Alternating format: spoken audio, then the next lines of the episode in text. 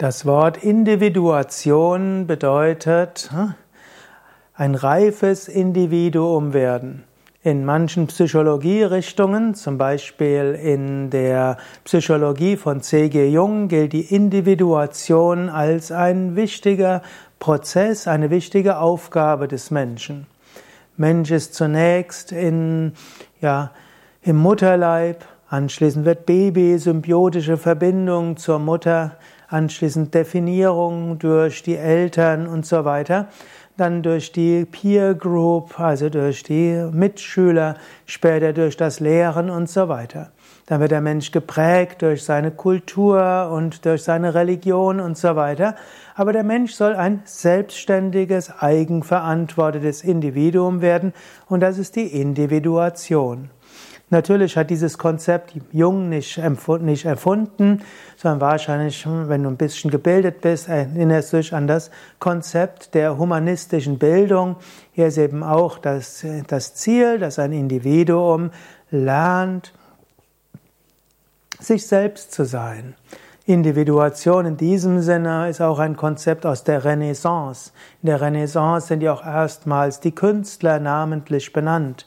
Man spricht von einem Renaissance-Mensch, der seine Anliegen leben will und der aus sich selbst heraus schaffen will und ein eigenständiges Individuum sein will.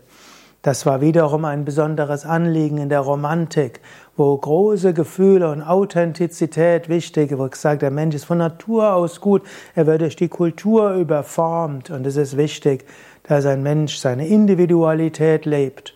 Auch in der Aufklärung war es wichtig und natürlich auch im Liberalismus ist diese Individuation wichtig. Mensch als Individuum will frei sein.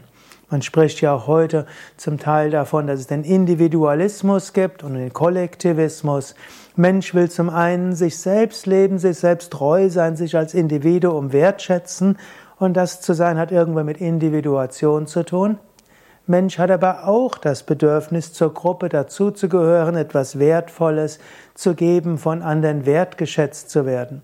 Und so sind unter den vielen Polaritäten Individualismus und Kollektivismus etwas, was Menschsein ausmacht. Auch im Yoga finden wir diese Polarität. Auf der einen Seite geht es, sich selbst kennenzulernen, zu sich selbst zu stehen, das zu machen, was aus einem selbst herauskommt, seinem Herz zu folgen und so weiter. Ich könnte sagen, das wäre die Individuation im Menschen. Mensch will, soll frei werden. Nicht umsonst, sowohl im Vedanta als auch im Raja Yoga ist das Ziel des Lebens Moksha bzw. Kaivalya, die Freiheit, die Unbedingtheit. Und das bedingt durchaus auch auf dem Weg dorthin individuell zu sein. Man will sich frei machen von den Erwartungen anderen, von den Bedingtheiten und so weiter. Aber natürlich, nachher will man sich auch frei machen von der Identifikation mit dem Körper, mit Identifikation mit den Wünschen, Identifikation mit den letztlich Emotionen und so weiter. Aber es ist eben dieser Weg der Freiheit, was auch Individuation ist, die aber schließlich zur Transzendierung der Individualität führt und damit zum Kosmischen.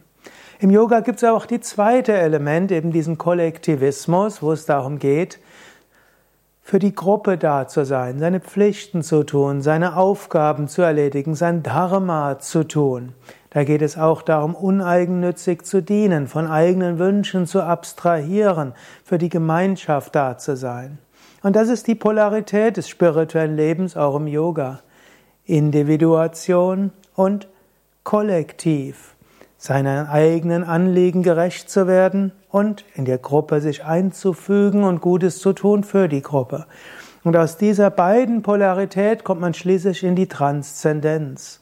Und die Transzendenz, die in die Gottverwirklichung, die Erleuchtung, die endgültige Befreiung hineinführt, ist letztlich dann, du gehst in die Tiefe deines Wesens und du gehst auch vollständig in der Gruppe und dem Unendlichen auf. Hier löst sich die Dualität auf, denn letztlich heißt es Ayam Atman Brahman. Dieses Selbst, das Tiefste, was ich wirklich bin, ist eins mit Brahman, dem Unendlichen. Wenn ich die Individuation absol verabsolutiere und mich deshalb frei befreie von allen Zwängen und Erwartungen, bin ich im Selbst. Und dieses Selbst ist Brahman. Und wenn ich mich löse von allen individuellen Bedürfnissen und mich vollständig auflöse in Brahman, bin ich auch wieder in Atman. Atman und Brahman eins. Man könnte sagen, es gibt zwei Wege zur Gottverwirklichung. De facto gehen wir beide gleichzeitig.